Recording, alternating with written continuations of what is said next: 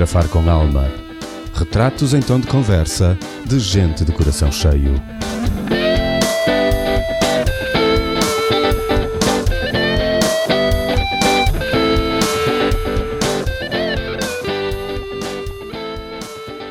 Há menos de um ano atrás, eu escrevi que os meus heróis são pessoas que conheço, que abraço, que me umedecem os olhos e me deixam sem palavras perante o tamanho imenso dos seus corações. Hoje eu vou conversar com um desses heróis de carne e osso. A Sofia da Silva é médica e durante o mês de março esteve em Catió, na Guiné-Bissau, com o projeto Ambulance for Hearts. Muito obrigado por aceitares o meu convite, Sofia. Obrigada, eu, Mário. É mesmo um prazer estar aqui a falar contigo. É um prazer falar contigo todos os dias. Um, eu vou, se quiseres, não sei se começarmos um bocado por falar sobre o projeto Ambulance for Hearts, embora eu acho que a, a maioria das pessoas já deve saber uh, pelo David, não é? Uh, mas se quiseres, posso começar um bocadinho por aí. Podes, sim, claro. A tua visão é sempre inovadora, de certeza. Portanto, olha, quando eu conheci o, o David, estes foram os primeiros temas de, da nossa conversa, foi o projeto uh, da Ambulance for Hearts, que já vagueava pelo Facebook dele. Uh, na altura, suscitou muita curiosidade. Uh, eu perguntei-lhe o que é que consistia o projeto e ele falou-me que seria uma ambulância que ele pretendia levar cheia de brinquedos e distribuir pelas crianças em África. Então eu achei a ideia muito bonita, logo. Claro que me sensibilizou uh, e disponibilizei-me logo para, ajudar naquilo que pudesse. Não sabia muito bem o que era, mas tudo o que ele precisasse. Uh, nessa altura eu também já estava numa busca ativa por missões humanitárias uh, em que eu pudesse ajudar como médico. Tinha acabado o curso há, há, de medicina há pouco tempo, tinha, estava numa fase em que apenas trabalhava, porque antes disso eu sempre trabalhei e estudei. então, como só apenas trabalhava, sobrava-me, de certa forma, tempo e que eu queria aplicar em missões humanitárias. Uh, ou dedicar-me, uh, de alguma forma, a ajudar as pessoas de uma forma voluntária. Uh, a ideia do David, do projeto do Nosso Heart, foi crescendo, foi-se adaptando às realidades com que ele se foi parando e, e este projeto tornou-se um projeto lindo, realista e ao mesmo tempo mágico, é? Foi-se moldando eh, e graças a muita dedicação do David, muita participação ativa de muitos amigos, muitos conhecidos, eh, foi possível fazer chegar a Catió um jeep cheio de leite adaptado para crianças órfãs. Portanto, isto envolveu toda a comunidade, eh, todos, todos se sentiram muito envolvidos, muitos miúdos, depois de ouvirem David, ficaram sensibilizados, ajudaram ativamente na agregação de leites. Eh, foi um projeto que, que eu convido todos a ouvir, se calhar, o podcast do David contigo, que explica ainda muito melhor este projeto do que eu. Eh, daqui, se calhar, eu posso dar-vos mais um, ponto de vista do que eu passei na, Guiné-Bissau. Sim, sim, é isso. É, é o, teu, o teu ponto de vista, a tua, o, o teu sentir e a tua, o, o que tu lá passaste e o que, desde os cheiros aos abraços. Olha, eu vou começar por apresentar um bocadinho de mim, se calhar para as pessoas entenderem um bocado das coisas que eu vou falar. Sim, sim. Uh, eu identifico-me assim como uma crente, digamos assim. Uh, uma pessoa crente que, com isso eu quero dizer que acha sempre que vai correr tudo bem. Uh, isso para mim acaba por ser bom, acaba por ser um conforto e dá-me paz interior. Às vezes as pessoas estão à minha volta, bate um bocadinho chato, o David que eu diga. Uh, uh, outra das minhas particularidades, o que eu chamo às vezes de defeito, é, é que eu ando sempre a correr. Portanto, quero sempre fazer tudo, não quero deixar nada para fazer, faço sempre tudo até o último segundo e depois acabo por sair de casa a correr para não chegar atrasado. Isto para explicar como começou o meu primeiro dia eh, na minha viagem para ir para a Guiné. Eu tinha o meu voo marcado para as 6 da tarde eh, e eh, deixei a mala para fazer no próprio dia, porque no dia, nos dias anteriores foi, foi impossível, estive a trabalhar sempre até muito tarde. e ia levar pouca coisa, por isso era fácil, mas ainda tinha que passar na casa da, da Susana, que, que é membro da direção da, da Rota dos Povos, que já vou falar mais à frente, uh, que tinha uh, algumas, algumas coisas para enviar para Cátia. Uh, acabei por ainda me atrasar mais um bocado porque começou despassarada no dia anterior, enganei três vezes no código multibanco e tive que passar no banco para recuperar o cartão. resultado, fui a correr para o aeroporto. Portanto, quando cheguei lá, dei aquele assim, respiro alívio, uh, porque consegui chegar uh, a tempo para fazer o check-in. Aí pensei, pronto, já estou aqui, uh, a mala está dentro de, dos limites de peso, vai ser rápido. mas não, portanto, a minha mala tinha 32 quilos, eu tinha visto que o limite eram 32 quilos, mas havia umas letrinhas pequeninhas que diziam que era até 32 quilos e uh, na realidade eu tinha 9 quilos a mais. Portanto, uh, tive logo assim uma notícia de que tinha que pagar mais 80 euros, que não me caiu assim lá nada bem. Uh, e fiquei um bocadinho desanimada e eu pensei, pronto, isto já não está a correr nada bem. E por cima eu estava lá sozinha, então se eu quisesse deixar ficar alguma coisa, não podia, não tinha outra opção, tinha que levar as coisas todas comigo. Uh, depois olho, vejo uma senhora num balcão e penso, bem, esta senhora não tem cara de quem vai ajudar nada. E a senhora surpreendeu-me. Porque apesar de ter uma cara super sisuda, ela foi incrível. E quando dei por ela, estava no meio do aeroporto, a abrir a minha mala, deitar tudo cá para fora, caixas de medicamentos, caixas de leite, caixas de papas, a senhora a ajudar-me a tirar tudo que era de papel, tudo que era de cartão para deitar fora para ocupar menos espaço e menos peso. Uh, volto a fechar tudo e consegui entrar sem pagar nada de excesso de bagagem. uh, foi a correr já, para passar uh, no controle. Passei, já estava desrascada, desbaforida, e chego, dou-me caras com um senhor assim, assim, perto dos seus 50 anos, que me começa a falar de um cartão de crédito para o qual eu não tinha interesse nenhum, ainda para mais estava cheio de pressa, mas depois eu estava com tanta, sei lá, com uma questão de respeito e de não querer ser indelicada, quando fiquei a ouvir o senhor e com um tic-tac na minha cabeça a dizer tens que ir embora, tens que ir embora. Pronto, lá consegui desenvencilhar e, e consegui ir a correr, cheguei lá e pronto, o voo estava atrasado, portanto eu ufa, respirei de alívio, afinal vai correr bem. Uh, depois uh, correu bem, portanto cheguei a Lisboa, mas uh, tinha uma hora para fazer a ligação, portanto era o tempo certinho, quase a correr. e no aeroporto de Lisboa, num dos corredores, eu encontrei uma frase que, que me marcou. Tinha lá um cartaz grande com uma frase do poeta José, José Luís Peixoto, que dizia: Quando chegares, não te esqueças de onde partiste. E uh, isso fez-me muito pensar. Uh, e fez-me pensar, mesmo minha, no meio da minha correria, que gostava muito que esta frase vincasse tanto a minha ida como o meu regresso. Uh, acho que é importante a gente nunca se esquecer de onde viemos. E às vezes, ao longo dos anos, as pessoas esquecem-se um bocado disso.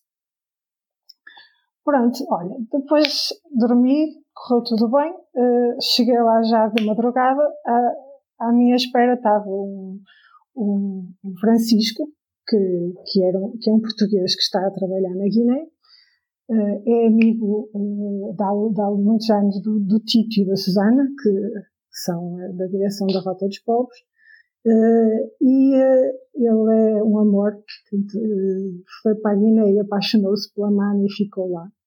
Uh, foi generosamente foi-me buscar às duas da manhã, levou-me para a casa dele e fiquei lá a dormir só umas quatro horas. Quando lá cheguei, a, a Mana tinha-me preparado caldo verde. Ainda tiveram aquela hora na conversa comigo a contar-me coisas sobre a vida deles. Uh, dormi umas quatro horas uh, e de madrugada ainda ele levantou-se para me levar o autocarro para eu ir para, para Catió. Portanto, uh, o caminho para Catió uh, é um bocadinho bastante acidentado. Apesar disso, eu dormi quase o caminho todo, porque eu nas viagens durmo quase sempre, que é uma parte, uma coisa boa que eu tenho. Uh, mas o caminho é realmente muito mau, para teres uma noção. De Bissau até Catió são apenas 280 km, mas demora cerca de 7 horas de chegar lá. 80 km 7 horas? Não, 200, 280, 280. 280? Ah, ok, estava a ver. Sim, mas mesmo assim, mesmo assim. Sim, mesmo assim, sim. Exato. É, não há autoestrada de certeza absoluta. Uh, não. Há uma zona perto, quase a chegar a Catió, que tem uma estrada muito boa, que é mesmo quase é uma autoestrada, podemos assim dizer, só não é autoestrada porque os animais passem pela via, mas em termos de condições de, de, de podes circular lá muito bem altas velocidades. Mas a maioria do percurso é muito mesmo acidentado, zonas que tu não consegues chamar de estrada. É, são buracos, buracos buracos. E, pronto, isto foi a, a meu percurso até chegar a Catió. Agora, eu achava, achei que se calhar era importante para, para, se perceber algumas coisas que eu vou falar mais à frente de fazer assim um breve contexto do, do país, do, do que é que se passa na Guiné-Bissau. Eu não sou nenhum expert para poder falar de política ou, ou de, de, de, situações de instabilidade, mas eh, claro que tive que fazer um bocadinho de, de estudo antes de ir para lá eh, e mesmo depois de estar lá houve coisas que me fui apercebendo eh, e uh, não sei se tu quiseres me ir interrompendo, Mário, estás à vontade, tá bom? Um, que eu senão nunca mais me calo. Não, não, não, vai, vai. Eu daqui a bocado, daqui a bocado quando acabaste de fazer esse, esse resumo sociopolítico da Guiné-Bissau, eu, eu faço-te umas perguntas. Olha, é assim, a Guiné-Bissau tem uma, já devem saber, uma grande instabilidade em termos políticos e governativos. Né? Tem uma série de golpes de Estado, desde a sua independência de Portugal, e um, isso tem, tem colocado a Guiné entre os países mais pobres do, do mundo, que, com uma grande insegurança em termos alimentares, de nutrição, e a corrupção é uma doença endémica por lá. A educação é totalmente desvalorizada, os professores eh, ficam vários meses sem ganhar ordenado, há greves sucessivas, pois a recolha de lixo eh, é muito limitada, eh, há lixo acumulado por todos os lados, não há sistemas de organização de recolha e destruição consciente do lixo. Na área da saúde, o país vive sobretudo de apoios externos, a população não confia no sistema. Irão, ir, eh, antes de ir ao médico, quase toda a gente vai um, a três ou quatro curandeiros, uh, chegando por vezes já numa fase em que já não temos muito o que fazer. Uh, e por vezes também as tabancas, que é assim que eles chamam as aldeias, são tão longe e os acessos ao hospital são tão difíceis que, que acaba por nem sequer ser uma opção as pessoas deslocarem-se ao hospital. Portanto, o quadro em termos de saúde e corrupção à mistura é bastante negro, uh, como podes imaginar. Uh, é, não há sequer modelos de despiste de qualquer tipo de cancro, há um rastreio simples que nós fazemos cá para a panicular, nem sabem o que é, e há muita gente que acaba por morrer o que eles dizem com uma dor e assim fica. Portanto, o nome, é, o nome da morte, da causa da morte é uma dor.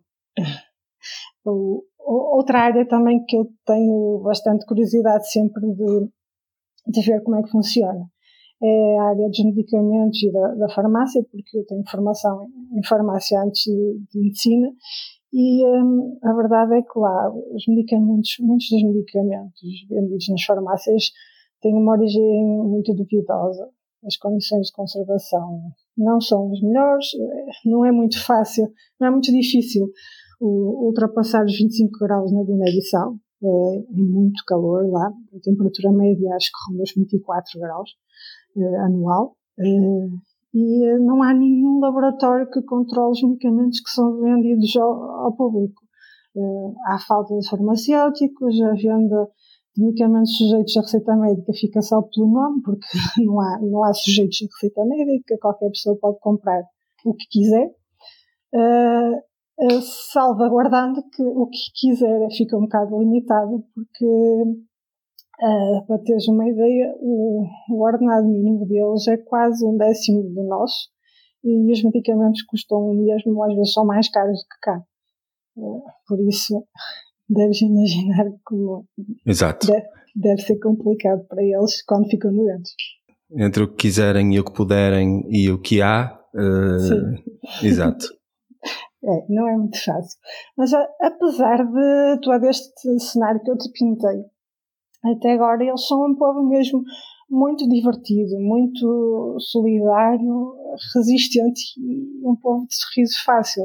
Uh, qualquer lugar que passas tem sempre um sorriso para te dar e, e uh, acolhem-te de uma forma muito, com muita generosidade natural. Uh, muitas vezes eles ficam meses a fio sem receber o ordenado e uma vez eu perguntei como é que eles conseguem sobreviver e a resposta deles foi muito simples, nós partilhamos.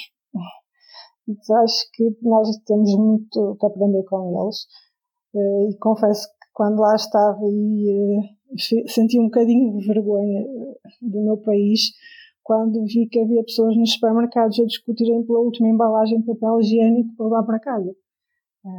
acho que é só assim uma parte. Sim.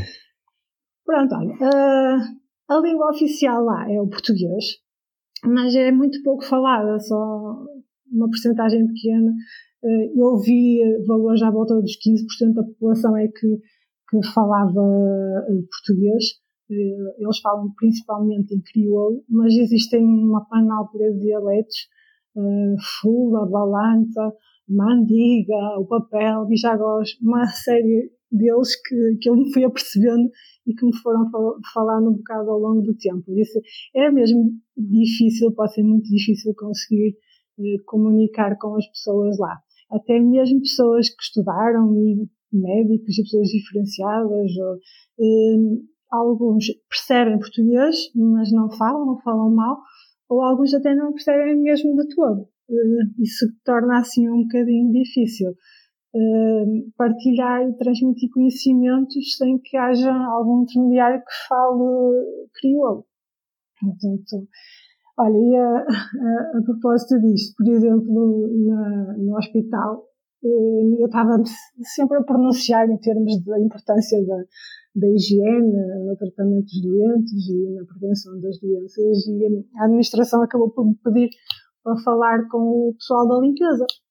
O que eu achei que um, até bastante pertinente e deu-me algum prazer, bastante prazer falar com elas. Um, porque eu realmente acho que é uma pedra basilar da saúde, a higiene e a limpeza. Se isso não funcionar, não adianta nada termos eh, alta tecnologia uh, para tratar os doentes se, se a base não está lá. E uh, a conversa foi essencialmente isso, um bocado motivacional, uh, para eles perceberem que, são, que o trabalho delas era mesmo muito importante.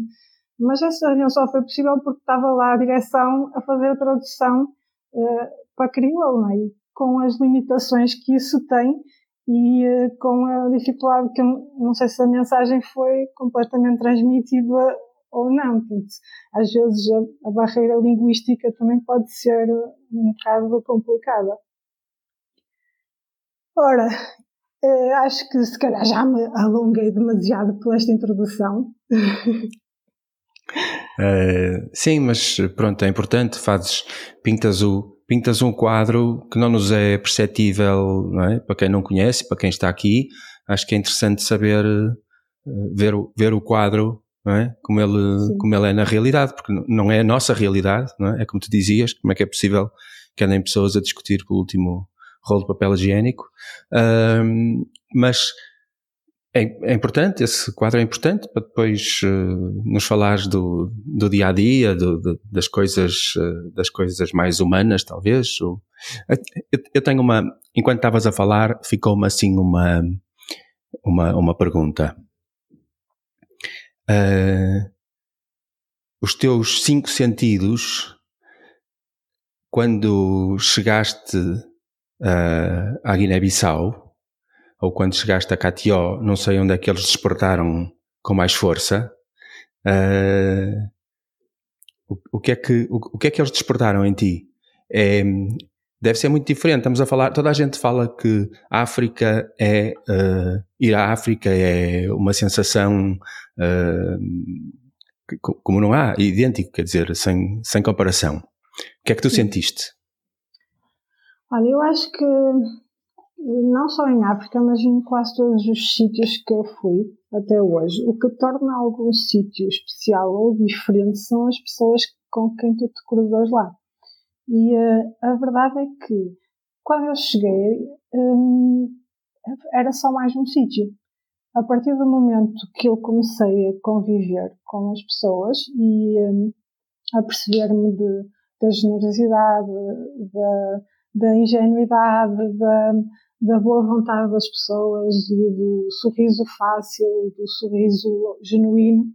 Um, e uh, eram pessoas mesmo boas, genuinamente boas. E, um, e o carinho das crianças é qualquer coisa que, que te mexe com o coração mesmo. Acho que as pessoas diziam muito isso, que o melhor da África são as crianças.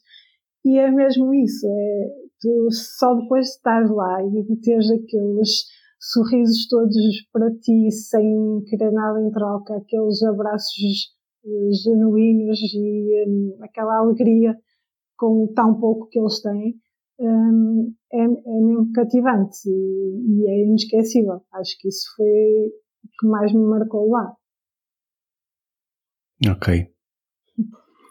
É, isso é, isso é giro, pronto, um, sim. É por isso que as histórias contadas por A, B ou C são sempre, mesmo dos mesmos sítios, são sempre. Sim, sim. Mais ricas, ou são sempre ricas de formas diferentes. Olha, e há, há também uma coisa que eu acho muito importante, que às vezes, eu falo por mim, acho que todos nós às vezes temos um bocado de tendência de julgar um, sem conhecer melhor um, o outro lado. Um, e olha, na, na, relação à parte da higiene, não é? eu tinha um bocado na minha cabeça formatado, depois de estar lá muito e perceber os problemas que havia, hum, que o problema é porque elas não limpavam. E, e, foi muito importante a reunião que eu tive com elas, porque eu percebi e pude saber o ponto de vista delas e percebi de problemas maiores do que só não limpar.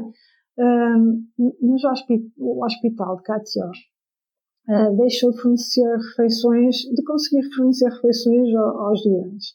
Portanto, para eles comerem, os familiares têm que cozinhar lá e, uh, e dar-lhes de comer.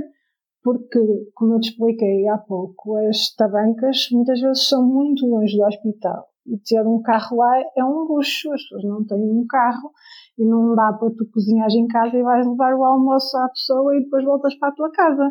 Porque muitas vezes, quando as pessoas estão lá internadas semanas, ou dias ou semanas, os familiares ficam lá e dormem uh, no jardim do hospital nos bancos, cozinham no jardim, com carvão, eh, não têm sítio sequer próprio para cozinhar, não têm sítio para higienizar as coisas, para lavar a louça ou para lavar os. Portanto, é tudo assim um bocado uh, uma forma muito arcaica, é como deves imaginar. E depois não há caixotes de lixo espalhados por, pelos sítios, porque também não há para onde drenar o lixo. Então é assim quase como uma pescadinha de rabo na boca as pessoas têm que fazer, fazem muito lixo, acabam por dormir lá, um, e é difícil de conseguires controlar tanto a quantidade de lixo com poucas pessoas a trabalhar uh, para lavar uh, e para manter o hospital limpo.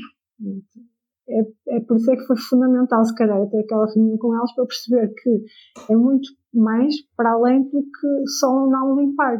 É uma, um problema mais complexo. Pois. Consegues perceber a minha dificuldade depois de perceber por onde começar. Pois, não deve ser nada fácil reordenar, reordenar, as ideias e pensar, pois, e agora como é que eu vos começo a ajudar e por que ponto, não é? Exato. Olha, outra coisa, por exemplo, eu pensava, bem, uh, muitas vezes não havia lençóis para as camas dos doentes, e eu pensava, porque é que não há lençóis, não é? Uh, ou estavam mal limpos, depois percebi que só há duas pessoas a tratar disso e que têm que lavar os lençóis à mão, do hospital todo. E depois pensei, pronto, então vamos arranjar máquinas de lavar roupa. E, uh, e depois pensei, alto. Uh, mas será, portanto, é sempre uma pescadinha de rabo boca, mas será que vale a pena trazer as máquinas de lavar roupa? Será que o gerador uh, tem capacidade para aguentar a máquina de lavar roupa a funcionar? Isto porquê? Porque ainda é um problema também mais básico. Não há rede elétrica pública em KTO. Portanto, aquilo funciona por um gerador comunitário que tem a sua certa potência uh, e que, por vezes, não é suficiente para, para aguentar determinados eletrodomésticos. Por exemplo, na, na casa da Mamel Sai, uh, houve um período em que não se conseguia usar a varinha mágica para ralar a sopa até ao fim, porque a meio do percurso elogiavas. Uh, estás a perceber a dificuldade às vezes, tipo, por onde começar? Pois. É mesmo complicado. É, às vezes a problemática tu só percebes quando estás lá. Tu às vezes a gente manda uns bitites daqui do conforto do nosso sofá. Um, e depois quando chegamos lá percebemos que os problemas são mais complexos do que só fazer aquilo que a gente dizia, olha, porquê é que não fazem isto? Não é assim tão simples. É, é, é, às vezes é mesmo fundamental ir lá. As, soluções do, do nosso mundo não se adaptam aos, aos outros mundos, pois é, Não. Só, só mesmo lá, só mesmo Sim. lá estando e, e, e pois, mas conseguiste arranjar semi-soluções, provavelmente? Hum, olha, hum, houve alguns problemas que sim, é, com a, o apoio da Rota dos Pobres, uh, que estão a fazer um trabalho mesmo incrível. Mesmo depois nós temos vindo embora, o, Tito, que, que é o presidente da, da ONG, mantém-se lá e tem feito um trabalho incrível. Hum, na altura que eu lá estive, hum, chamou-me muita atenção não haver locais para lavar as mãos no hospital, havia muitos poucos lavatórios. E, eh, de certa forma, o que a mim me fazia confusão, que a eles não fazia confusão, acabou por ter a ajuda do coronavírus para me dar força nessa luta, digamos assim, ou seja, acabou por uh, valorizar mais a, acabaram por valorizar mais a, esta ideia que eu tinha de que é fundamental lavar as mãos e que é importante ter vários pontos de lavagem. E, um, e a ONG, uh, eh, na Rota dos Pobres, uh, também corroborava dessa opinião e fizeram grandes esforços e forneceram lavatórios e trataram também da reabilitação do posto do hospital. Portanto, neste momento já tem vários postos de, para lavagem das mãos e, e, isso foi uma das coisas que, que foi mesmo gratificante, pelo menos acho que contribui com alguma coisa para ajudar a, a melhorar, nem que fosse só por um bocadinho uh, a vida de, naquele hospital. Claro que há muitas outras coisas que eu acho que podem ser feitas e ideias que tenho uh, pensadas e, e acho que depois poderíamos articular com a dos Povos também ideias que eles tenham e tentarmos fazer juntos uh, alguma, alguma coisa nesse sentido de melhoria. Sim, mas tenho várias coisinhas bichinhos na minha cabeça, várias ideias. Sim, sim, com certeza. Depois de lá estares, até porque, bom, o tempo foi curto. Sim. Não é? E de sim. certeza que ficaste com muita coisa para fazer e com o tempo te foste lembrando de outras ideias e de outras soluções para problemas que lá estavam todos os dias. Sim. E que, não é? Sim. Olha, mas viver uh, na Guiné-Bissau é como médico não é muito fácil. Não falo de mim, falo dos médicos que lá estão. Realmente não é fácil. Eles têm que uh, procurar bolsas em outros países e têm que se sustentar para conseguir tirar uma especialidade. Uh, quase que se contam pelos dedos das mãos o número de especialistas que há na Guiné.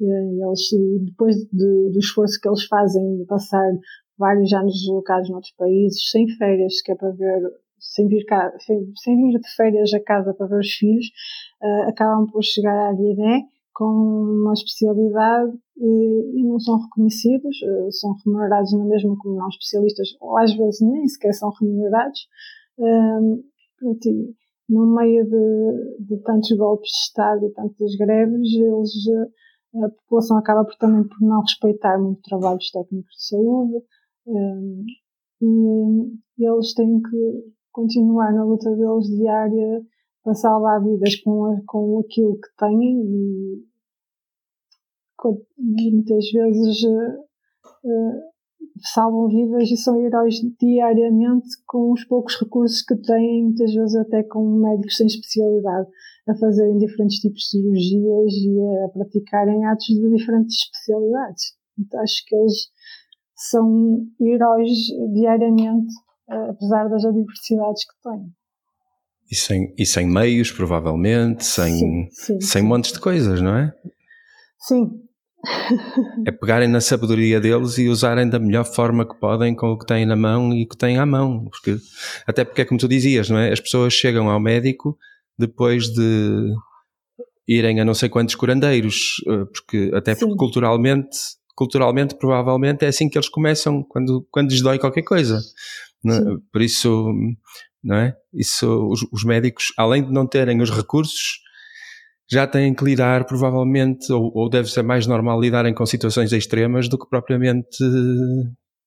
Ai, começou uma dor a semana passada, por isso o médico pode ainda, ainda ter esperança de que uma primeira ação seja eficaz. Sim.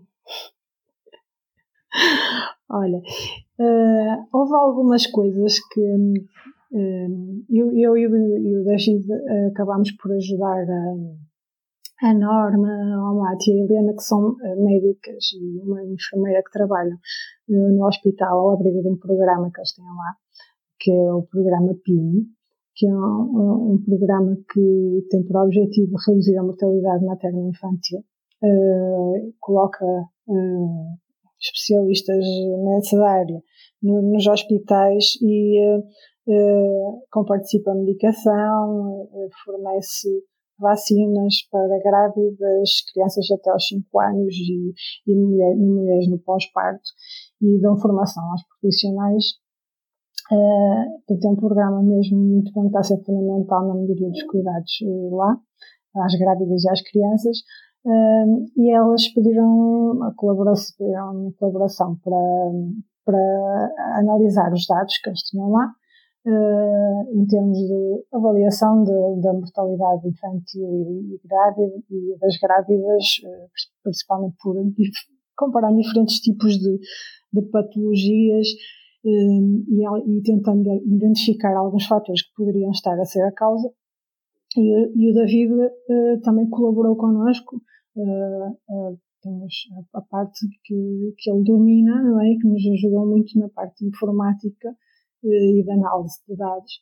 Hum, e nós eh, podemos constatar que eh, o que já sabíamos um bocado pelas, pelas, eh, pelo que estudámos antes de ir para lá, não é? que as, as, as taxas de, de, mortalidade não são nada bonitas de se ver por lá, mas também foi bom para conseguirmos ter uma noção prática do que é que poderia ser feito para melhorar aquilo, porque conseguimos identificar alguns fatores que estavam mais relacionados com a mortalidade e hum, acho que isso vai nos ajudar bastante na decisão de próximas medidas que podem ajudar uh, a reduzir esses mesmos valores. Claro, deve ser um, deve ser um, não deve ser nada fácil uh, coletar esses dados, quer dizer, é, é no, no, no dia a dia, na, na vida real, não é? Não, a, e até a unha? Uh, é, uh, isto é, era giro se tivesse, se desse para passar fotos para tu veres qual era o estado dos livros que a gente consultou. era mesmo. Uh, foi, foi, um, foi um trabalho bastante difícil, quatro pessoas a tentar buscar dados em livros escritos à mão, com informação duplicada, com informação que faltava, com dados que não batiam certo. Um, depois é um bocadinho difícil produzir ciência também nessas condições, não é? é? É, importante, porque sem a ciência não conseguimos ter noção do que é que está a acontecer, mas é bastante difícil produzir dados fidedignos nesses, nesses países. E, então quer dizer que isso já eram dados que foram recolhidos há mais tempo, durante um período de tempo já. Aquilo eram, basicamente eram os livros de registros diários, não eram dados colhidos, ou seja, eram os registros que eles faziam para eles. Quando uma doente chega lá, eh, era apontada eh, a etnia, que idade tinha, quanto tempo de, de gestação estava, qual o motivo de internamento, se fez consultas pré-natal ou não, e depois íamos comparar, fazer o historial seguimento para ver se aquela mãe tinha morrido ou não, se, se o filho tinha morrido ou não, e se, se aquela mulher tinha tido cuidados pré-natais ou se tinha tido acesso às consultas pré-natal ou não, para tentar encontrar alguma correlação e, e encontramos uma correlação bastante forte entre as mães que que não tinham tido uh, as consultas pré-natal e, e, uma maior taxa nesses casos de mortalidade, tanto materna como, como neonatal. Uh, portanto, isso, de certa forma, dá-nos uma ideia de que será muito importante intervir nesta, nestas consultas pré-natal e pensar em formas de aumentar a adesão destas mulheres a estas consultas. Vai ser uma, uma próxima etapa a pensar, porque lá está, temos sempre aquele problema que falámos inicialmente. Elas estão numa, numa bancas muito longe, não é como nós aqui que vamos daqui ali ao lado ter uma consulta hoje e outra para a semana e outra na semana a seguir. É? Para elas é bastante complicado hum, conseguir respeitar seis consultas pré-natais antes do, do parto vai ser uma coisa a, pensar em formas de conseguir. Pois, seja como for, é assim, uh, não, nunca, será, nunca será ideal, mas se, se aumentar o número, uh, pronto, é sempre válido, não é? é? Porque nesses, nesses sítios a gente, os esforços que faz são proporcionais ao resto, por isso é normal. Sim. Mas sim, mas sim, esses, esses esforços têm que ser feitos da mesma maneira que foram feitos cá algum dia, têm que ser feitos lá de forma gradual e as coisas vão de ir mudando, é, é natural. Sim, olha, foi engraçado, há pouco tempo, eh, já nem sei porque, havia um vídeo do Hospital Jean Castelo há 30 ou 40 anos atrás. E, eh, de certa forma, revi um bocado do Hospital de Catió e pensei, olha, se calhar eh, não somos assim tão diferentes, não, não éramos assim tão diferentes há 30, 40 anos atrás. Podemos, se calhar, dizer que eles estão atrasados em algumas coisas, noutras não, mas, mas nesse ponto estão. Eh, e sim, precisam de ajuda para, para conseguir avançar e para conseguir ter melhores condições. Precisam de, de muita ajuda. Sim, de certeza que há, há, há 30 e 40 anos atrás por aqui não era nada como é hoje, de certeza absoluta, não é? A gente sabe. Não, não. Acredita que se formos ver as fotos e vídeos, os hospitais não, não eram assim tão diferentes e, e as condições de higiene não eram assim tão diferentes. Pois, não havia tanto conhecimento ainda da importância da higiene, não é? Uh, o simples ato de lavar as mãos uh, em medicina revolucionou a medicina, é? Foi uma mudança incrível descobrir-se que com a, com a lavagem das mãos se prevenia tantas doenças, não é? Com uma coisa tão simples. Sim, exato. Às é. vezes é mesmo isso. Às vezes revolucionar alguma coisa em algum sítio uh, não é levar uma tecnologia XPTO. Às vezes está muito mais ao nosso alcance do que nós imaginamos. Sim. coisas mesmo simples. Sim, sim, sim, sim. E, e provavelmente são as que são as que têm efeitos mais depressa e as que se implementam mais facilmente. Uh, exato, quer dizer, estava a tentar imaginar uh, uma máquina de lavar roupa no hospital e estava a pensar uh, exatamente que podia ser muito interessante nas primeiras vezes que funcionasse, e depois quando começasse a não funcionar, porque o gerador não sei o quê, porque não sei o que mais, é? passado uns tempos elas estavam a lavar a mão e nunca mais se lembravam da máquina e a máquina ficava lá para, sei lá, esquecida, cheia de pó num canto. Pois, por isso mesmo é que todas essas coisas têm que ser bem pensadas e antes de serem implementadas têm que se tratar a raiz e a base do problema. Não, é? não adianta nada tu levares uma máquina XPTO se a pessoa não souber usar ou se não reconhecer nela a importância de ser usada. Tu primeiro tens que ser convencido da importância de uma coisa para valorizares, senão nunca vais eh, dar devido valor às coisas. Claro, lógico. Lógico, isso acontece todos os dias aqui com os nossos putos hoje em dia. Sim. não é? é? Sim. E ver as, ver as crianças de lá deve ser refrescante exatamente por isso, porque os nossos é. estão cheios de tudo e mais alguma coisa sem dar valor a coisa nenhuma, e esses devem estar sem nada e a dar valor a todas as pequeninas coisas, deve ser refrescante. Sim, mesmo. Olha, posso dizer que a casa da mamãe eu sei que é uma casa que está que é completamente a cargo da, da ONG, da Rota dos Pobres, era um bocadinho o meu refúgio. Uh, todos os dias uh, eu saía do trabalho do hospital e passava o resto do tempo lá. Uh, eles têm lá 14 crianças que alegravam o meu dia, o dia de qualquer pessoa que por lá passasse, fosse qual fosse o desalento que tivesse antes de ir para lá. Há, há crianças lá desde os dois meses até aos sete anos e, um, e, tem, este, e a ONG tem feito um trabalho incrível com eles, tem criado crianças uh, saudáveis, felizes uh, e ainda tem dado emprego a muitos locais que cuidam da, da casa e das crianças com muito carinho e um, que também uh, trabalham em projetos na área da educação. o trabalho que, que eles têm feito por lá tem sido mesmo muito bonito e, um, e todos os dias mal eu entrava naquele portão tinha sempre três ou quatro pequenotes a saltar para o colo, a gritar o meu nome e uh, aquele carinho à minha volta todos os dias vai ser difícil de esquecer e, e dá uma enorme vontade de os ter uh, como refúgio todos os dias, dá uma vontade enorme todos os dias de, quando saio do trabalho ir lá e estar um bocadinho com eles. É, um bocadinho uh, egoísmo da, quase da minha parte que eu uh, eu queria só para mim.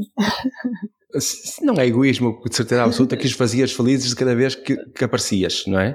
Se, se, eles ficaram, se eles ficavam felizes por te ver aparecer, deixa de ser egoísta, passa a ser uma partilha.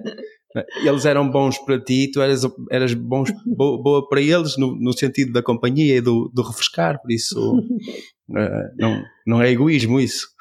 Quando as pessoas partilham, não há egoísmo. Isso são coisas nossas. É, sim, sim. O egoísmo, o egoísmo é próprio, o egoísmo é um, é um sentimento próprio de quem tem tudo. É, é verdade. Eles são tão felizes com tão pouco. Um, que dá-me um bocado de revolta às vezes de, de coisas que, temos por cá. Claro que nós agora não podemos eh, de um momento para o outro eh, exagerar e dizer que ah, temos que aprender a viver sem nada. Também não é assim, claro que sim, temos que viver à escala de cada país e adaptado a cada situação. Eh, mas não nos fazia nada mal ensinar às nossas crianças a valorizar mais pequenas coisas. Estamos a criar um bocado crianças eh, autistas que não sabem comunicar umas com as outras, que não, não sabem dar o valor um, às coisas, não é? E isso às vezes assusta-me um bocadinho. As crianças são como esponjas. Sim. E elas absorvem o que vêm à volta delas. Por isso, Uh, provavelmente nós temos as crianças que estão a absorver o que está à volta delas, uh, que é o mais provável. E isso teríamos que mudar nós primeiro. Vai demorar mais tempo. Vai demorar mais tempo do que em KTO as coisas melhorarem em termos de higiene, provavelmente. Vai demorar mais tempo às pessoas aqui. Uh, sim, sim. Apesar de que anda aí uma onda de que esta pandemia vai mudar um bocadinho o ser humano? Vai, um bocadinho vai, um bocadinho.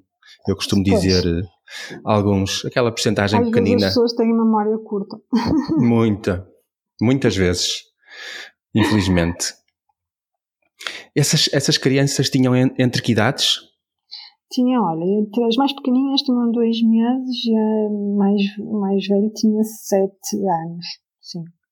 E há um, há um limite lá na casa para as, as crianças até, até uma certa idade podem ficar e depois já não podem mais, vão para outro, Como é que isso funciona? Não, olha, a casa uh, da Mamel Sai tem relativamente pouco tempo, portanto, acho que dois anos, se não me engano. Uh, portanto, as crianças foram sendo acolhidas e agora está-se um bocado também a pensar no futuro e como é que se vai resolver a situação daqui para a frente. Uh, algumas crianças foram adotadas, outras crianças vão permanecendo lá mais tempo e eles têm que pensar em medidas para quando elas crescerem, não é? Se, uh, haver uma, digamos, uma forma de organização diferente, não é? Porque uma coisa é tu teres várias crianças, meninas e meninos no mesmo quarto quando são bebés, não é? Outra coisa é quando elas começam a crescer e, e, e ter a sua identidade de, de género e, um, e, eles, eles, estão a pensar também muito nisso um, e ao mesmo tempo também um, na educação das crianças e, e, na criação de escolinhas e creches para, para, para eles, mas não há limite eh, de idade nem Uh, claro que haverá um limite de capacidade de acolher crianças, não é? até pelo espaço físico e pela capacidade em termos de recursos económicos, porque não é ilimitada, não é? Eles têm o apoio de algumas pessoas, mas é, acaba por ser às vezes um bocado volátil, não é?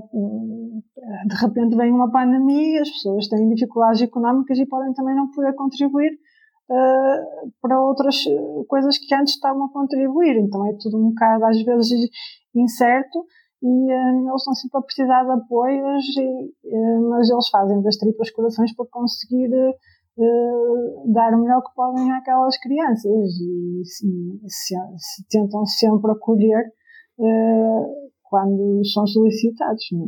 Crianças que ficam órfãs, eles tentam fazer o que podem. Falaste em ajudar, estamos na altura do IRS, de fazer o IRS todos. E eu já outro dia com o, com o David uh, aproveitei para isto e agora sou eu que tenho aqui o. Sou eu que faço o anúncio, rádio, com esta voz radiofónica, sexy. não é? Sexy, sexy, sexy. E então pode sempre doar 0,05% na sua declaração de IRS para a Rota dos Povos e o número de contribuinte é 510 878 989. E outro dia não pus, mas desta vez eu vou pôr escrito no, na descrição do podcast. Isso vai ficar escrito. Estou-me a lembrar disso agora. Assim como da outra vez eu disse que eram 0,5%, porque eu percebo muito destas coisas. Eu e a matemática somos queridos. Por isso, depois é que eu percebi que 0,5 não é. Infelizmente, podiam ser 0,5. Mas uh, fica já, fica já aqui. Mas diz-me, conta-me mais coisas. Olha, eu descobri lá o significado da palavra fanada. não sei se já tinhas ouvido falar. Fanar é roubar, não é? é? Exato, para mim fanar é roubar. Uh, mas fanado em crioulo uh, reporta para um ritual de mutilação genital feminina. Uh, que desde 2011 é crime na Guiné-Bissau, mas até 2011 era um ritual bastante praticado, principalmente pela comunidade muçulmana, que é cerca de 50% da, da população. Agora, neste momento, é crime, mas continua a ser um, praticado. Uh, e as fanatecas, é assim que se chamam as mulheres que o praticam, são muitas vezes as próprias parteiras ou às vezes até as curandeiras tradicionais que, que fazem a prática do fanado. Eu lembro-me, antes de ir para lá, de estar na biblioteca do, do Hospital Viana e chamar-me a atenção uma revista, já na altura sabia que ia para a Guiné, claro que uma revista que tivesse no título Guiné chamou-me a atenção e uh, o título da revista era MGF na Guiné. Portanto, a minha especialidade, a especialidade que eu estou a fazer agora é MGF, Medicina Geral e Familiar. E então, ingenuamente, eu pensei, olha, é Medicina Geral e Familiar na Guiné, vou ler. Quando começo a ler, tento, fico horrorizada com as histórias do MGF, que era mutilação genital feminina. Portanto, e a verdade é que tive, fiz vários exames ginecológicos a mulheres naquele hospital e ainda se encontravam muitas mulheres com mutilação genital, um, que me deixou bastante alerta uh, para a problemática, principalmente porque por agora ser proibido, muitas vezes elas fazem essa prática ainda nas recém-nascidas para não chamar tanta atenção. Sensibilizam-me mesmo muito. Houve um, um, dia que uma mãe levou uma bebê ao hospital que por, por estar a sangrar da vagina, o que é que eu pensei logo? que era uma mutilação genital, né? e agora o que é que eu faço?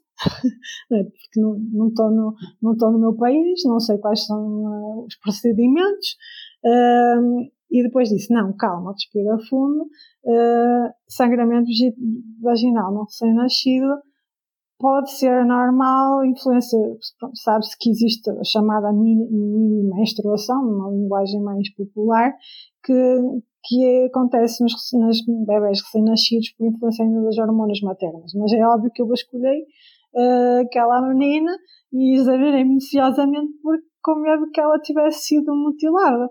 E é um bocado, há ainda muito essa preocupação das mulheres de, uh, com a mutilação. Infelizmente, apesar de ser uh, uma prática proibida, continua a ser muito praticada. É um dos países da África onde se pratica mais a mutilação genital. Pois, rituais, rituais que ficam nas culturas e não são fáceis Sim. de não são fáceis de retirar, não é? Porque é, é preciso passar gerações, provavelmente.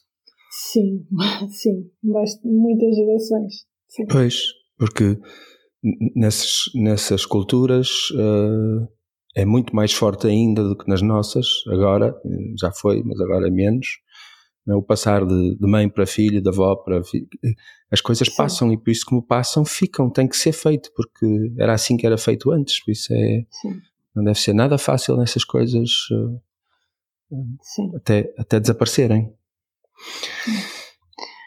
Mas olha, o tempo lá passou a voar, é assim o que eu te posso dizer. Um, Passaram-se muitas coisas agradáveis e que fez com que os dias passassem muito rápido. Um, houve momentos duros, houve algumas perdas que, que me marcaram. Um, houve uma bebê que me marcou muito, um, que eu nunca vou esquecer. Um, e, um, mas, mas também, de certa forma, um, deu-me mais vontade ainda de tentar mudar alguma coisa. E fico um bocado, claro que quando cheguei lá estava, quando cheguei Guiné estava um bocado apreensiva com o que ia encontrar. A verdade é que fui uh, muito bem recebida na Casa dos Voluntários da, Rota dos Povos. Uh, eu e o David partilhámos a casa e vivências incríveis com o nosso querido General Tito, que é assim que nós chamávamos carinhosamente ao Presidente da Rota. Uh, com o Manhã, que era um menino rapaz que era uma espécie de governante da casa.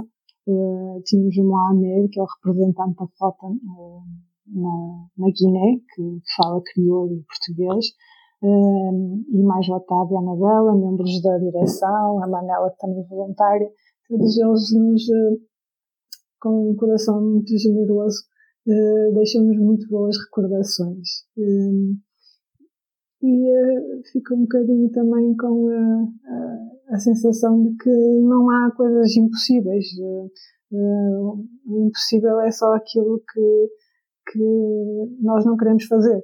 Porque se quisermos fazer, tudo está ao nosso alcance. E, acho que há muito para fazer, desde que tenhamos garra e, e força de vontade. Sim, claro, claro. E, e, e, à distância, achas possível fazer, continuar a fazer coisas, visto que não, pode, não podes lá estar, não podes ir? Há coisas possíveis de fazer à distância enquanto tu estás cá e eles continuam lá ou não é fácil assim? Há, há coisas.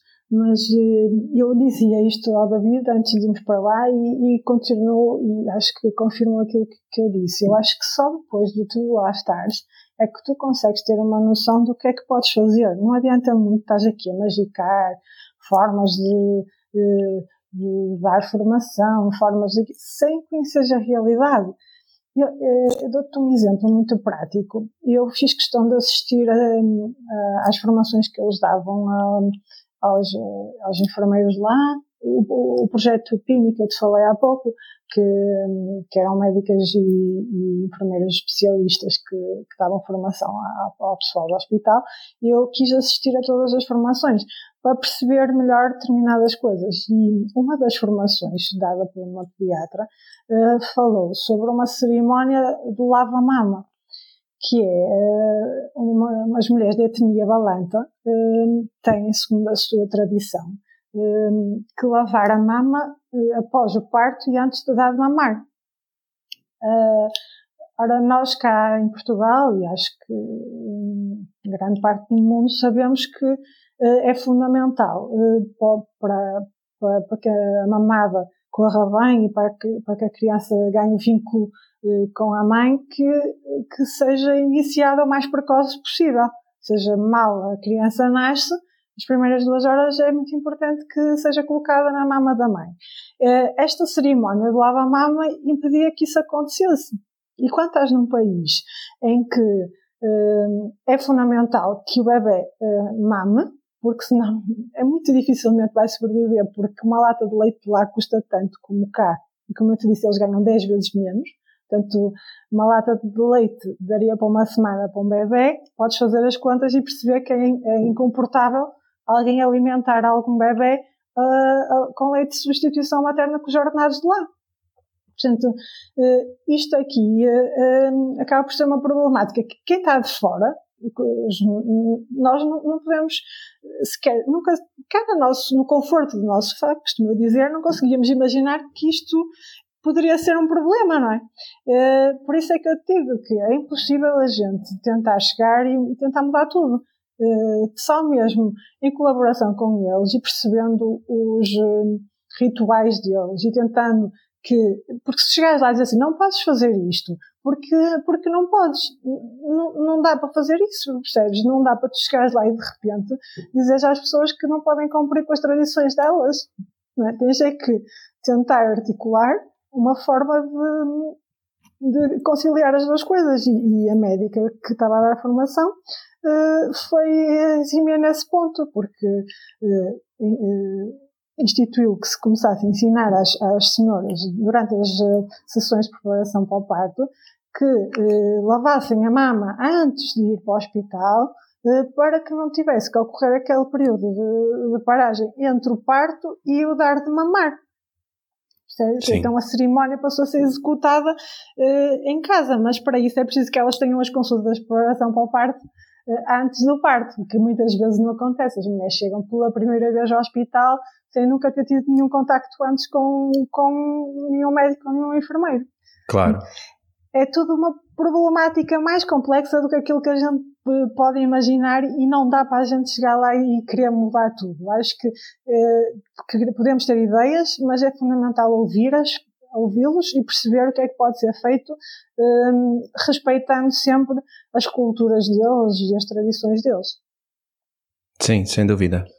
Mas eu, eu estava mesmo a referir-me quando te perguntei o que é que consegues fazer é agora, depois de ter vindo essas coisas que ainda estão na tua cabeça que te apetece, te apetecia estar, continuar lá para dar andamento, para conseguir fazer alguma coisa que consigas articular com alguém de cá para lá, ir, ir agilizando processos, eh, ou, ou só podes ir apontando ideias e arranjando soluções para que um dia voltando lá possas pôr em prática?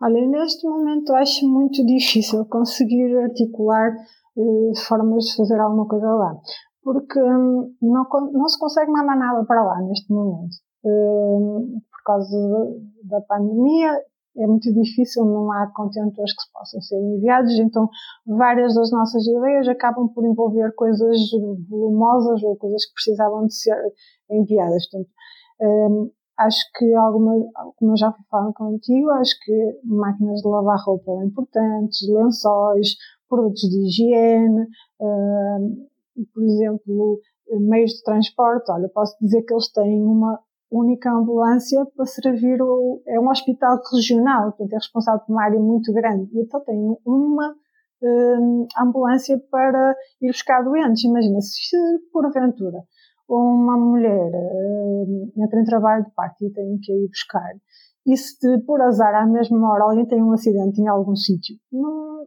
alguém vai ter que morrer pelo caminho. ou, ou morrer no, no local. Portanto, uh, era muito importante haver mais uh, meios de transporte. Portanto, é uma coisa que vamos tentar pensar de, de, arranjar a forma que eles tenham mais meios de transporte. Outra coisa que também temos que pensar é como aumentar a, adesão às consultas pré-natal. Se Maomé não vai à montanha, a montanha vai a Maomé, é? Se as mulheres das tavancas todas não se conseguem deslocar um, ao hospital, uma hipótese seria também levar os profissionais até às tavancas mas obviamente que também tem que, se, tem que haver transporte e formas de os transportar até lá e conseguir articular com, a, com as populações e não, não, podem, não podemos ser nós a dar essas formações porque nós não sabemos crioulo. E mais complexo que isso, como eu te falei, há muitas tavancas em que falam eh, dialetos de mil e uma etnias diferentes. Portanto, é assim tudo um, uma coisa complicada e não é daquelas coisas que tu fazes um panfleto ou um flyer e ficas com a coisa resolvida, porque muitos nem sequer sabem ver. pois. As, as, nossas, mais uma vez, as nossas soluções civilizadas não. a não, não poderem ser utilizadas não, e não fazes não uma Exato, e não fazes uma apresentação de PowerPoint e levas para uma tabanca, percebes? Porque não há um projetor, não há um computador, não há. Uh, é, é é, tem que ser bem pensado e tem que ser articulado com os meios que eles têm lá e com as pessoas que lá vivem. Nada, ninguém melhor do que, do que as pessoas que lá trabalham no cenário da saúde para saber o que é que é viável fazer lá. Às vezes, obviamente, que também podemos dar ideias. É, é também é verdade que eh, uma das médicas no hospital, na altura que começou a surgir o coronavírus, pediu-me para, para fazer um, um panfleto uh, sobre o coronavírus. E eu tive logo por acaso, um, se calhar, destreza de me lembrar de dizer, olha, eu acho que não vale a pena fazer um panfleto porque a maioria das pessoas não sabe ler. E, e um papel, até cá em Portugal, os papéis tu dás e, dois metros à frente já está no lixo. Lá ainda Sim. mais rapidamente, e ainda por cima num país um, ou com poucos recursos, estar a gastar papel assim eh, para ir diretamente para o lixo pareceu-me ser um bocado mau. E então eu lembrei-me, olha, eu acho que um vídeo funcionaria muito melhor e com tradução em crioulo, porque se estiver em português ou noutra língua qualquer, uh, não dá. Portanto, uh, a norma, que é a médica que, com quem articulamos esta parte, uh, arranjou-me um vídeo de, de, de Angola, penso eu, que na altura já havia um vídeo angolano, e um, combinámos com a Almaty, que era uma médica de lá, falar em crioulo, e o David fez a junção do, da fala da Almaty com o vídeo, e, e, passou na sala de espera do hospital. Quando aquilo começou a passar na sala de espera do, do hospital, na televisão, uh, ficou toda a gente a olhar e realmente atenta para aquilo. Portanto, às vezes são assim, coisas mínimas, estás a perceber? Não, é, não, não mudamos o mundo com nada XPTO, mas uh, mudamos um bocadinho o mundo às vezes com, com pequenas coisas. É um bocado isso. Sim, e que, e que possam ser mais úteis e mais eficazes. Claro que a, a, a, divulgação por panfletos podia ser, podia ser uh, estendida à área exterior do hospital, uh, o vídeo teve que ser difundido dentro da área do hospital o que limita o, o não é? O, a quantidade de pessoas que, que podem ver. Mas de qualquer maneira, eh, pois tem, são as soluções Olha, que têm que ser encontradas. Se, se tu fores ao hospital, percebes que a maioria das pessoas de KTO está no hospital. Porque uh, tens, quando entras naquela sala de espera, tem tanta gente lá, mas tanta gente lá, porque está a pessoa que vai ser atendida, mais uh, a mãe da pessoa que vai ser atendida, mais o marido da pessoa que vai ser atendida, mais o filho, mais uh, alguém que vai passar. Ah, e depois o, o hospital até é local de passagem de, de pessoas com lenha à cabeça. Portanto, uh, para teres assim uma noção, tudo passa naquele hospital. Por isso é, é, um bom ponto para, para divulgação de informação. É, acredito.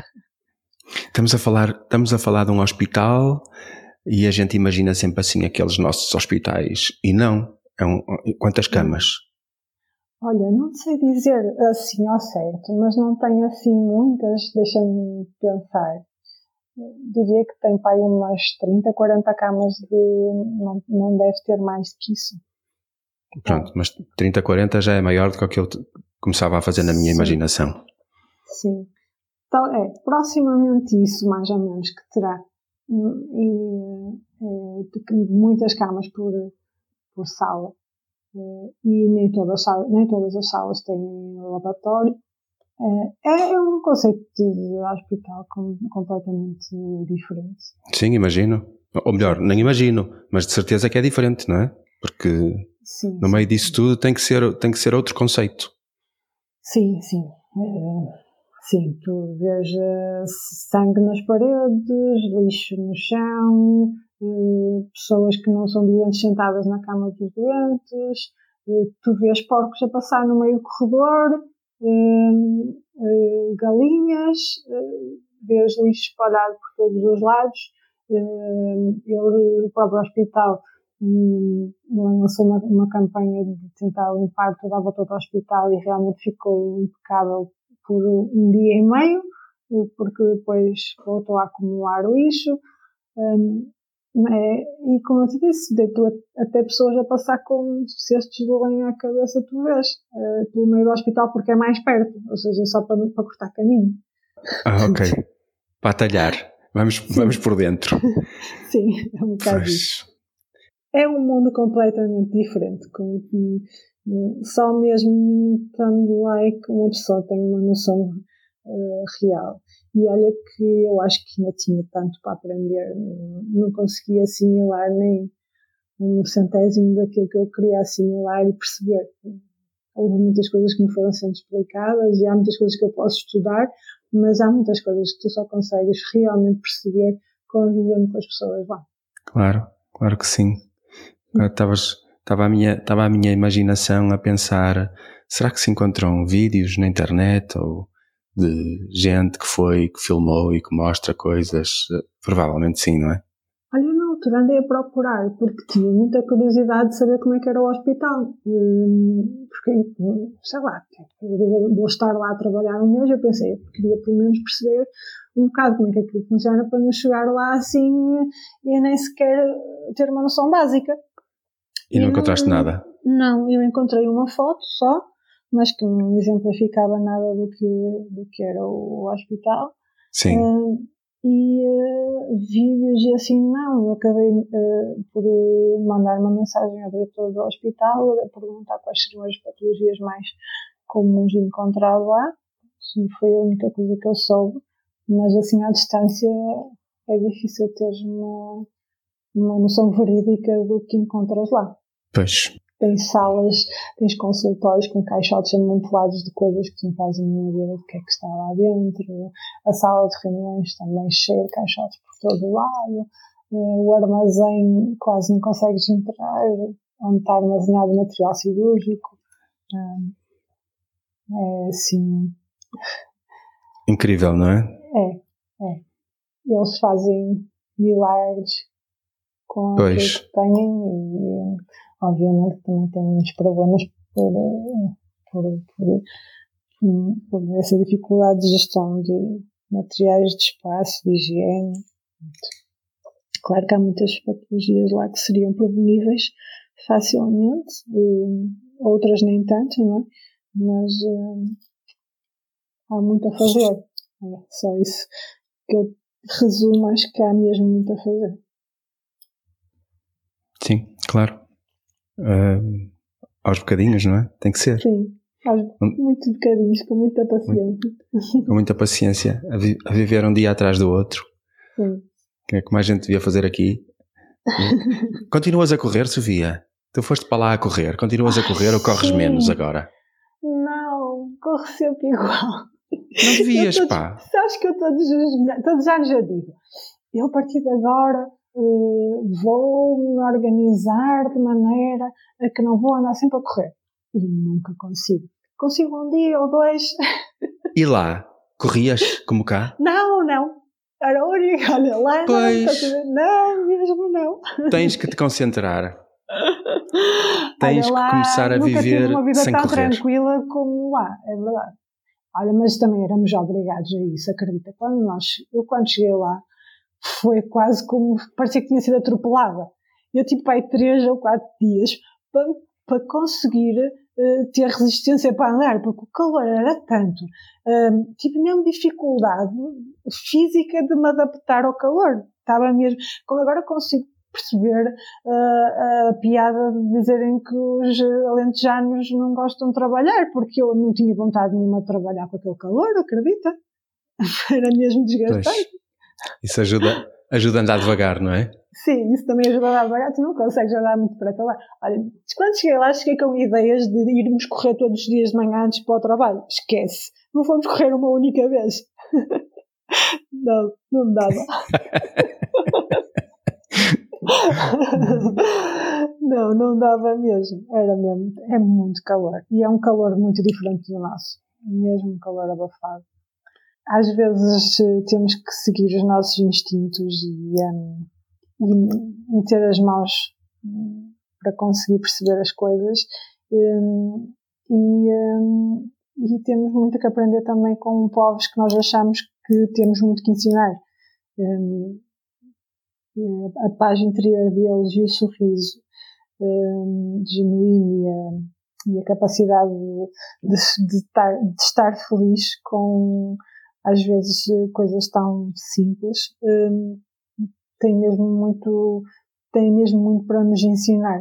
Às vezes, estar feliz, para estar feliz precisa-se mesmo de muito pouco. A gente precisa de se desapegar aqui, deste lado do mundo, a gente normalmente para estar mais feliz tem que se desapegar, por isso uh, é uma das fórmulas mais uh, de maior eficácia, é a gente desapegar-se, é a gente passar a considerar o pouco, apesar de que para nós é sempre imenso, não é? O, o nosso pouco Sim. é sempre uma, uma, montanha de coisas que, que, não, que às vezes não, pronto, não, nem, nem fazem sentido, nem são precisas, mas de qualquer maneira um, sim, isso é uma, das, é uma das fórmulas da felicidade. É a gente passar ao pouco, ou pelo menos dar muita importância ao pouco. Sim. sim. Simplificar. Sim. Uh, sim, isso temos muito. Um dia desses, uh, vocês voltam lá e às tantas eu não repito a asneira de não, não ir convosco. Vai cada um no seu carro, que é para lá deixarmos ficar, em vez de um jeep, ficarem Três? Duas ambulâncias agora, vamos levar duas ambulâncias. Duas ambulâncias, ok. E... Acho que sim, estás convidado, estás convidado a, a sair da tua zona de conforto. Pá, sair da minha toca. E a explorar, e a explorar a tua enorme vontade de, de lá ir.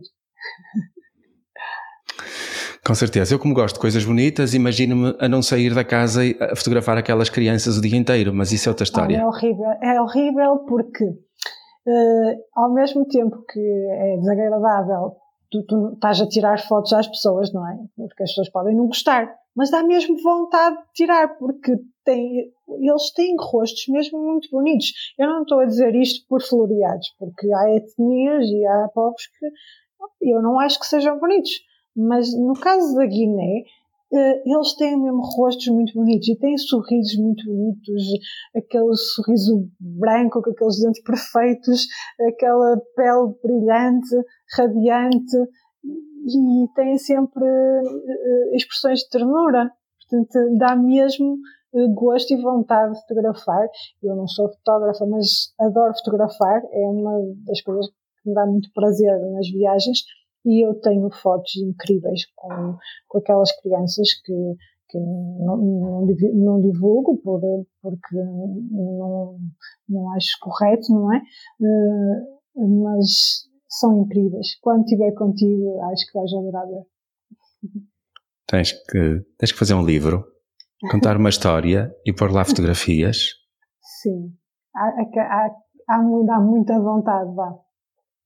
Eu acho que a parte de escrever, o David escreve, porque já, já percebemos que, que ele é o artista e ele é que domina a arte da escrita e eu posso colocar lá as minhas fotografias com muito Ora. gosto para ilustrar.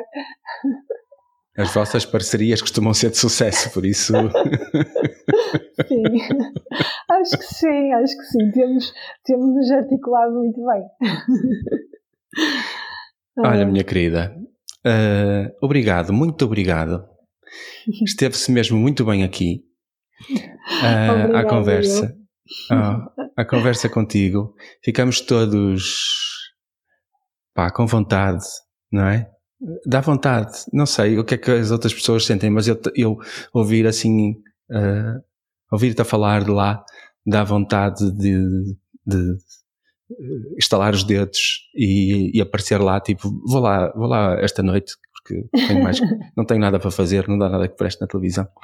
Ou... mas muito, Olha, muito mas, obrigado pela tua partilha. Sim, mas cuidado, que não é só coisas boas, é duro, mas vale muito a pena.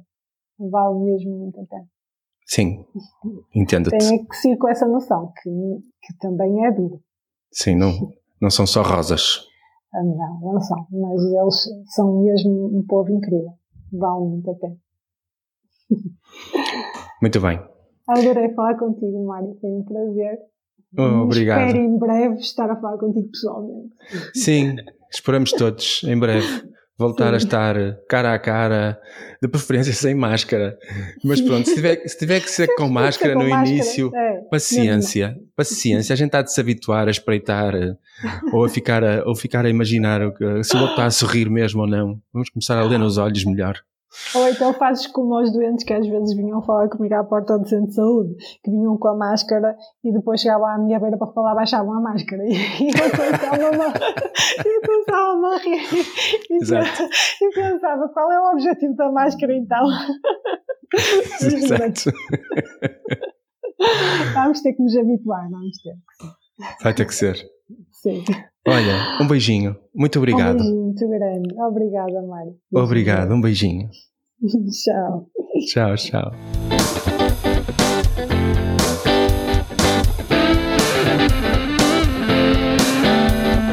Fotografar com alma. Retratos em tom de conversa de gente de coração cheio.